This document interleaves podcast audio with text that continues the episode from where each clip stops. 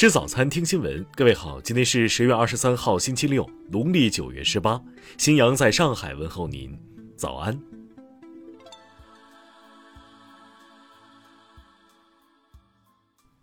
首先来关注头条消息。十五年前，魏某结伙在上海青浦盗窃后潜逃，为躲避警方抓捕，隐姓埋名，常年在外漂泊。今年九月的一个夜晚，逃窜在北京的魏某经过北京良乡机场附近的路边时，见到一位瘫倒在地的老人，他上前将老人扶起，并将老人背起送医救治，还垫付了医药费。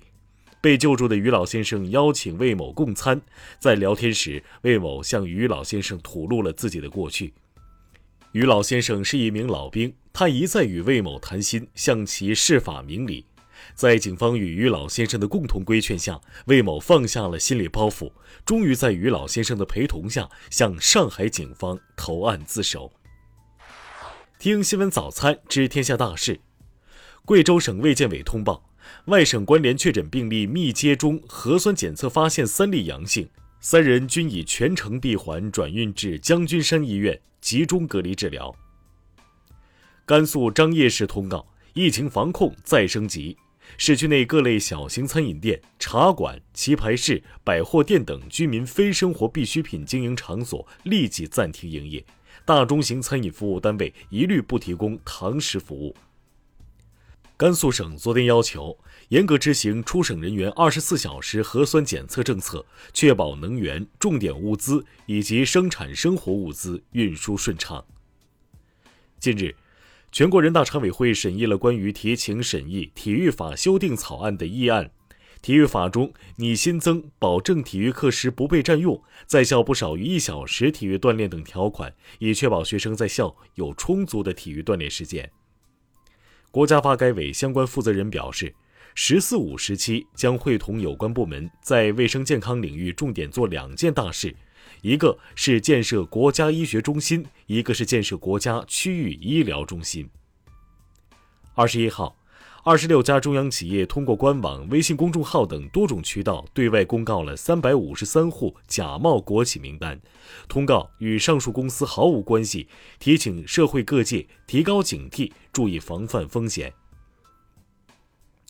商务部印发“十四五”利用外资发展规划，其中提出助力海南自由贸易港建设，进一步放开投资准入，在增值电信等领域加大开放力度。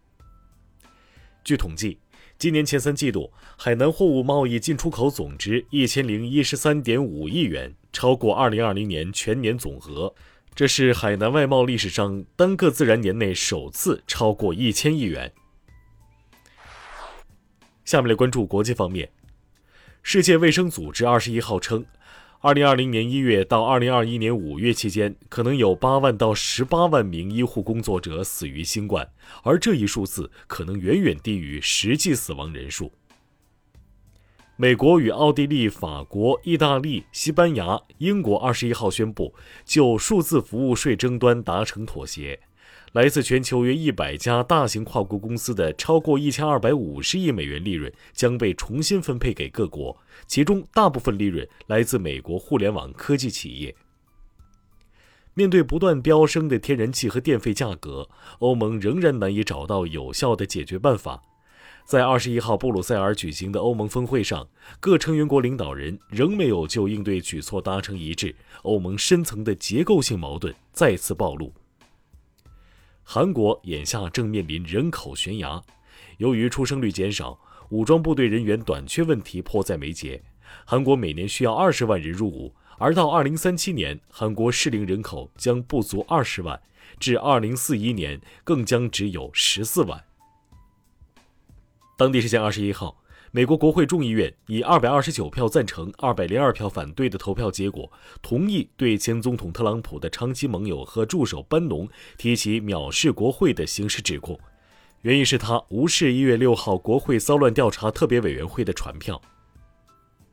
牙买加警方二十一号宣布抓获一名参与刺杀海地总统莫伊兹的嫌疑人。迄今已有超过四十名涉嫌参与此案的嫌疑人落网，包括十多名哥伦比亚人和两名海地裔美国人。英国媒体报道，在疫情期间的前十三个月里，美国枪支暴力事件增加了百分之三十一，目前尚不清楚导致美国枪支暴力事件激增的原因。二十二号，日本大阪的环球影城突然停电，导致一辆过山车停在约四十三米的高空，多名乘客被困。随后，在工作人员引导下，游客沿着轨道徒步前往安全地点。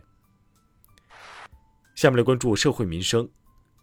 海南检察微信公众号消息，日前，检察院依法以涉嫌侵害英雄烈士名誉、荣誉罪对罗某平批准逮捕，该案正在进一步办理中。近日，有甘肃天水网民反映，学校向学生收取教室监控安装费用，教育部门回复称，系学校个别班级家委会提出要求，安装视频监控，监督约束孩子。苏州的朱女士的报警求助，他养了二十多年的宠物龟放在门口洗澡时，一转眼不见了。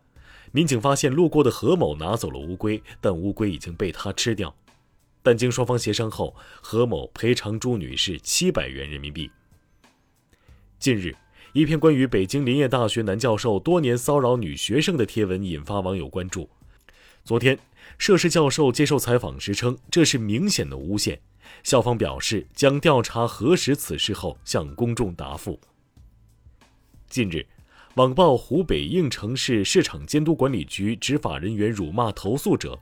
管理部门回复称，涉事执法人员张某素质低下，目前已对其调查，该怎么处理就怎么处理。下面来关注文化体育。CBA 联赛常规赛第三轮中，深圳与江苏发生冲突。昨天，CBA 官方宣布对涉事球员史鸿飞、贺西宁分别停赛一场和两场。在成立七十五年之际，NBA 在一九九六年评选的五十巨星基础上再选入二十六名球员，现役球员詹姆斯、库里、杜兰特等人入围。中国演出行业协会微信公众号发布公告，要求会员单位对李云迪进行从业抵制。近日。王珞丹被北京市昌平区人民法院列为被执行人，执行标的为三十点九六万元。该案件为建设工程施工合同纠纷，原告称王珞丹未对装修工程验收并支付工程款。以上就是今天新闻早餐的全部内容。如果您觉得节目不错，请点击再看按钮。咱们明天不见不散。